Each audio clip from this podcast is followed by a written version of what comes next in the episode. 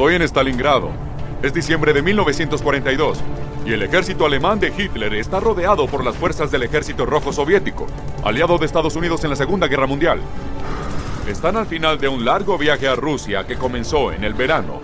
Hambrientos y aún con sus uniformes de verano, mueren de frío. Una victoria aquí cambiará el rumbo de la guerra a favor de los aliados, pero en este momento no se sabe cómo alguien podría sobrevivir a este asedio. ¿Cómo vencieron los harapientos soldados rusos a los alemanes y cómo cambiaron el curso de la Segunda Guerra Mundial? ¿Y si pudiéramos viajar en el tiempo? ¿Podríamos descubrir cosas que nos harían pensar dos veces sobre los momentos más importantes de la historia? Mi nombre es Theo Wilson. Mi abuelo fue un aviador de Tuskegee y sus historias me hicieron querer experimentar el pasado de primera mano. Y eso es exactamente lo que estamos a punto de hacer. Esta vez, nuestro viaje comienza en el inicio de una invasión alemana y terminará en la batalla más mortífera de la Segunda Guerra Mundial.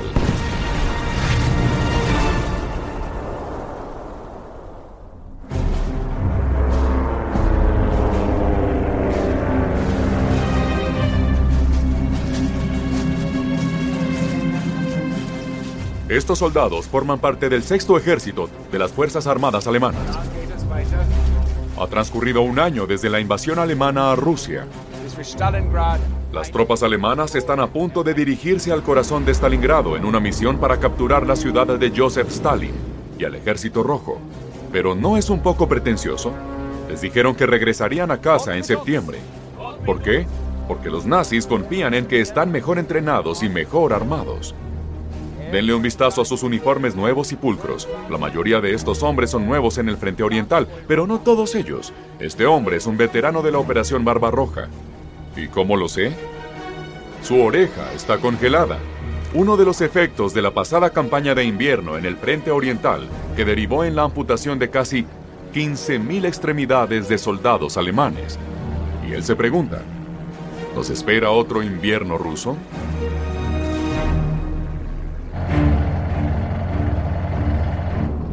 La Operación Barbarroja fue la invasión alemana de la Unión Soviética en una ofensiva para capturar la ciudad de Moscú. Y tuvo un éxito increíble en sus primeros meses, pero Hitler no contaba con algo. No tuvo en cuenta que el inclemente invierno ruso frenaría el avance de sus tropas. Los alemanes atacaron a lo largo de un amplio frente de 2.900 kilómetros con más de 3 millones de soldados, quienes llegaron a 19 kilómetros de Moscú. Pero en el invierno de 1941 al 42 hubo temperaturas extremadamente bajas de 40 grados centígrados bajo cero, la cual es la temperatura promedio de la Antártida en febrero. Muchas personas dicen que en realidad fue el general invierno o el cambio de temperatura lo que detuvo a los alemanes, no fue el ejército rojo. En el verano de 1942, mientras que los nuevos soldados se sentían confiados, quienes apenas sobrevivieron el invierno del 41 sabían que el reloj avanzaba sin parar hacia otra helada. Tras el intento fallido de la toma de Moscú en 1941, Adolf Hitler desarrolla el llamado Plan Azul. Ya no puede atacar a Rusia desde un frente completo, en cambio deberá elegir un escenario determinado para atacar. Esa decisión termina siendo ir al sur para invadir Stalingrado y capturar todos los campos petroleros. Así que en el verano, el ejército alemán avanza hacia el este y finalmente llega a Stalingrado a finales de agosto. Las fuerzas alemanas avanzaron hacia la ciudad el 23 de agosto. Ese día se llevó a cabo el bombardeo más grande en el frente oriental. El bombardeo inicial de Stalingrado por parte de la Luftwaffe alemana dejó caer unas 10.000 toneladas de explosivos. Los nazis creían que los rusos eran inferiores en todos los sentidos. A cualquier persona no aria se le conocía como Untermensch o subhumano, pero los rusos tenían más que el clima de su lado. Tenían una fuerza apasionada de soldados listos para luchar. La ciudad en sí misma tenía un gran valor propagandístico, llevaba el apellido de Joseph Stalin y los soviéticos estaban preparados para defenderla hasta la muerte. En solo una campaña de 48 horas, los alemanes lanzaron más de mil toneladas de explosivos aquí en Stalingrado. Pero las fábricas deben permanecer en funcionamiento. Así que los soviéticos lanzan algo por su propia cuenta. Este volante es una orden de Stalin. La Orden 227, apodada la Orden Ni un paso atrás, que le prohíbe a cualquiera huir de la ciudad. Con una lógica brutal, Stalin cree que las tropas rusas lucharán más duro si defienden no solo la ciudad en sí, sino también a los civiles.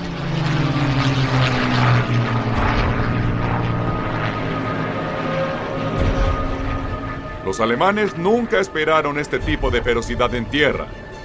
Solo esperen a que vean lo que viene tras ellos desde arriba.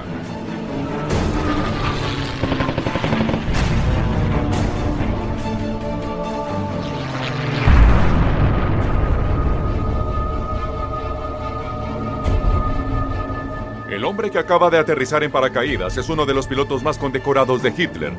El as de 11 victorias, el sargento primero Erwin Mayer. Acaba de saltar de un Messerschmitt Bf-109, un avión de combate alemán. Los soviéticos lo han capturado. Mayer solicita conocer al piloto soviético que lo derribó. Y ahí está ella.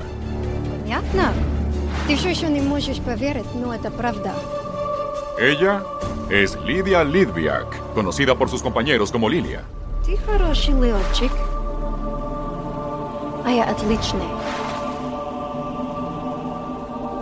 Y ella acaba de convertirse en la primera mujer piloto de combate en derribar un avión enemigo.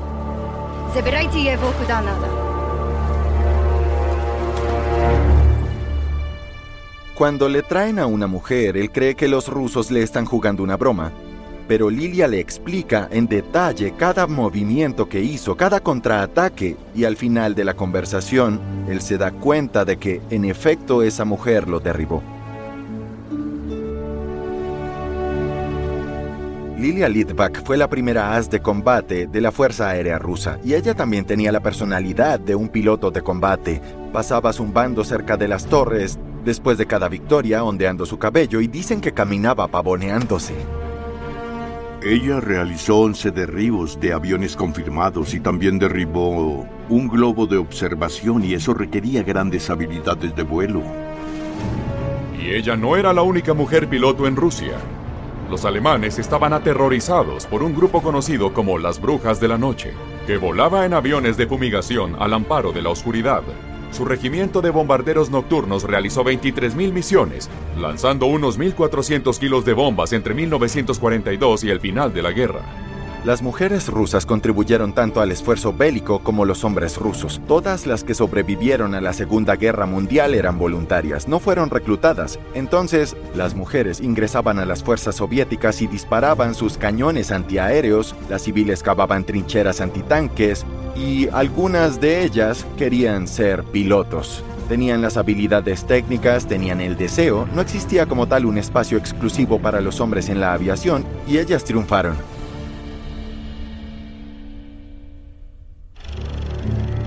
La expectativa de vida promedio de un soldado ruso en Stalingrado era de solo 24 horas.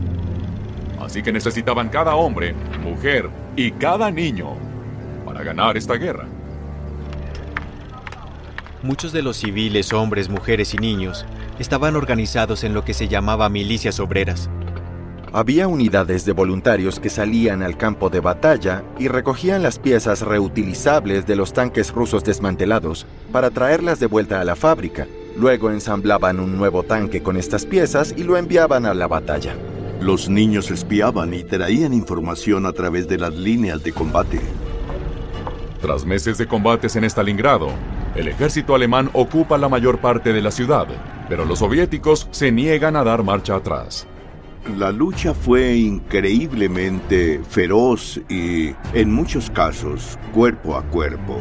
Los alemanes la llamaron Rattenkrieg o Guerra de las Ratas. Surgían peleas eh, en las alcantarillas, en los patios y en los edificios de apartamentos. En algunas batallas los alemanes decían tenemos la cocina, pero los rusos tienen la sala. Los soldados se oían respirar en lados opuestos de la pared. El ejército rojo no puede mantener el control de la ciudad para siempre, necesitan hacer un gran movimiento. Entonces, en secreto, los soviéticos traman algo que los alemanes nunca esperaban.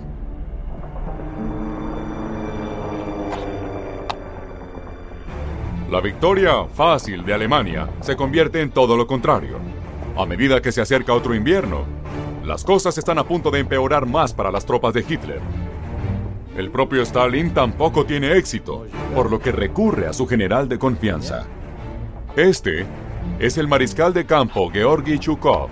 Stalin le cedió el control a Shukov para planear el próximo ataque crucial, una maniobra magistral que los alemanes no vieron venir.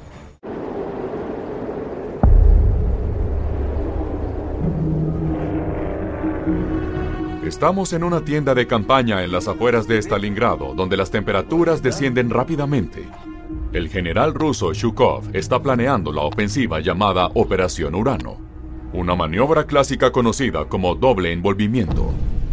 Todo está en marcha para lanzar el ataque del 19 de noviembre de 1942. Aquí la idea era que con todos esos combates en Stalingrado, ellos creían que ganaban la batalla, pero los rusos dijeron vamos a rodearlos. Ahora bien, esta es una táctica que se remonta a la época de Alejandro y es algo que los nazis debieron haber hecho en Stalingrado. Fue como si los rusos les dieran una lección a los alemanes. Los soviéticos tenían un pleno reconocimiento de lo mucho que estaba en juego. Si perdían la ciudad, si fueran expulsados de la ciudad, entonces Alemania sería imparable. Shukov había demostrado una y otra vez que era el comandante supremo. Detuvo un ataque japonés contra Rusia en 1939, detuvo a los alemanes en Leningrado, lo hizo de nuevo en Moscú. Si alguien podía recuperar a Stalingrado, justamente era el mismo Shukov.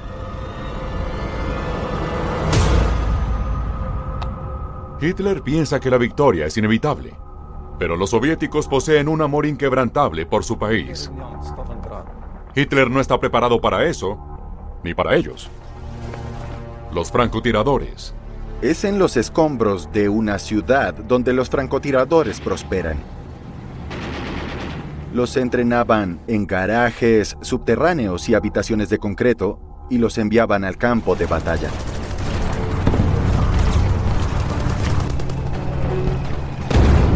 El general Invierno ha regresado. Y con el lanzamiento de la Operación Urano al oeste de la bombardeada ciudad de Stalingrado, aquí los soldados rusos luchan por sus vidas. El frío es terrible, y estos francotiradores rusos también lo sienten. Tratan de eliminar a los soldados alemanes, lo que es clave para detener al enemigo. La victoria depende de la precisión, incluso en estas condiciones brutales. Para eso los entrenaron.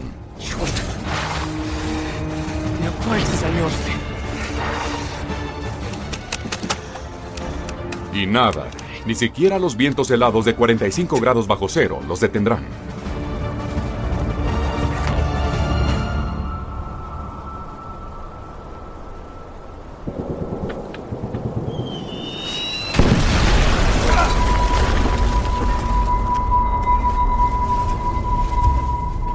Solo imaginen salir de sus casas en una ciudad estadounidense y pensar en cuántas ventanas, techos, postigos de sótanos, árboles, arbustos, autos a 250 metros de ti podrían ocultar a una persona con un rifle. Ese era el ambiente en Stalingrado. El entorno se prestaba como el lugar perfecto para los francotiradores, porque podían operar en un paisaje urbano postapocalíptico devastado donde había edificios derrumbados y escombros por todas partes. Podían ocultarse en cualquier pequeño rincón. Un entorno con objetivos. Perfecto, ideal, con muchos blancos para un francotirador. Un francotirador en Stalingrado realmente se destacó entre los demás. Su nombre era Vasily Zaitsev y fue el francotirador soviético más exitoso de la guerra. Solo en la batalla de Stalingrado obtuvo 225 bajas enemigas.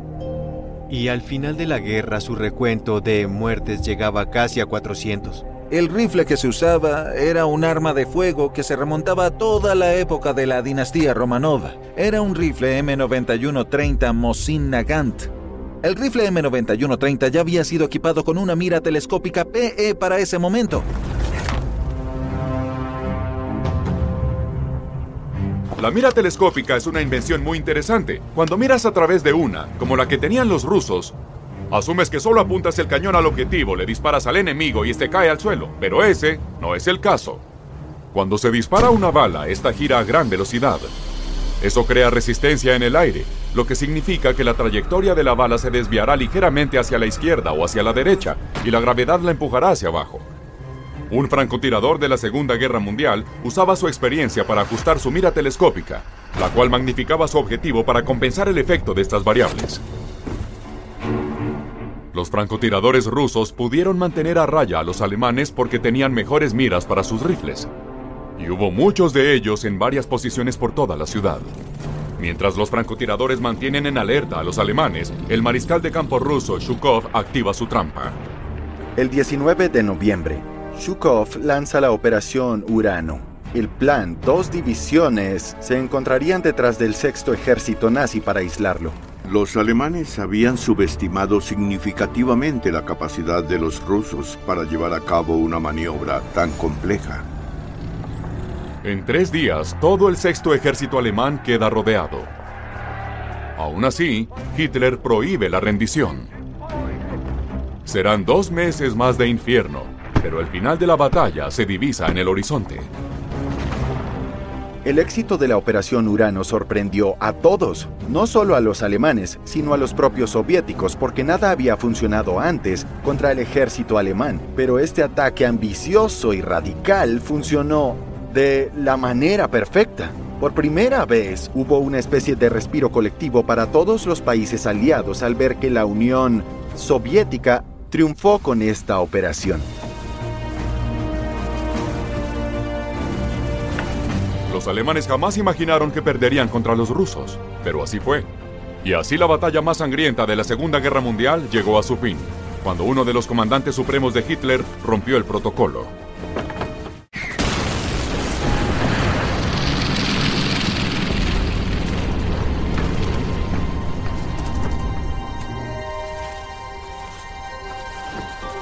Los últimos cinco meses han sido una pesadilla horrible. Fue la batalla más mortífera de la Segunda Guerra Mundial. La pérdida de vidas en ambos bandos, el alemán y el ruso, se cuenta por millones.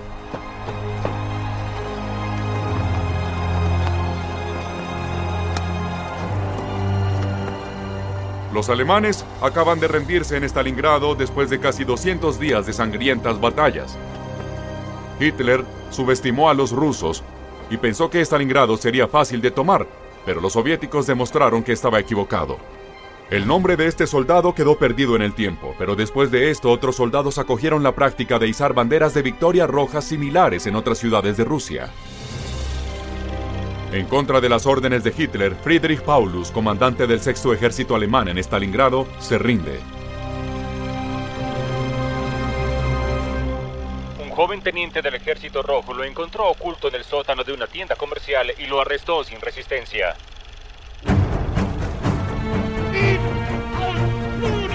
Hitler esperaba que Paulus se suicidara antes que rendirse, porque Hitler también había dado la orden de no retirarse, la orden de luchar hasta el último momento, pero aún así, él se rindió. Paulus tomó la decisión de soportar el cautiverio soviético y más tarde se convirtió en un ferviente crítico de los nazis. En cuanto a Stalingrado, fue el punto de inflexión hacia la victoria de las fuerzas aliadas en la Segunda Guerra Mundial. La batalla de Stalingrado fue la más mortífera de la historia. Se estiman unas 2.200.000 bajas en ambos bandos del conflicto. Al final apenas unos 90.000 alemanes habían sobrevivido. Y de ese número solo 5.000 finalmente sobrevivieron a los campos de prisioneros y vivieron para contar su historia al final de la guerra. La pérdida de vidas fue absolutamente enorme en solo esta batalla. Para que puedan dimensionarlo mejor, la Unión Soviética perdió en una batalla más de lo que Estados Unidos perdió en todo el conflicto. El ejército alemán profesional fue detenido y derrotado no solo por el ejército rojo, sino por todos. Por las mujeres que cavaban trincheras, por los niños en las fábricas y cualquiera que estuviera dispuesto a empuñar un arma. Realmente fue un esfuerzo colectivo el que logró derrotar a este ejército invasor y dominante. La batalla de Stalingrado fue la campaña decisiva de la Segunda Guerra Mundial. Antes de esa batalla, las fuerzas del eje estaban en marcha. Pero a raíz de su derrota, comenzó su retirada en todos los frentes. Stalingrado marcó el comienzo del fin. Los alemanes arrojaron miles de toneladas de bombas sobre edificios como este. Hombres y mujeres comunes hicieron cosas extraordinarias para defender su ciudad, no solo para ganar la batalla, sino también para salvar sus propios hogares. Esta lucha fue una derrota aplastante para las fuerzas de Hitler y dejó el camino para una victoria arrolladora de los aliados.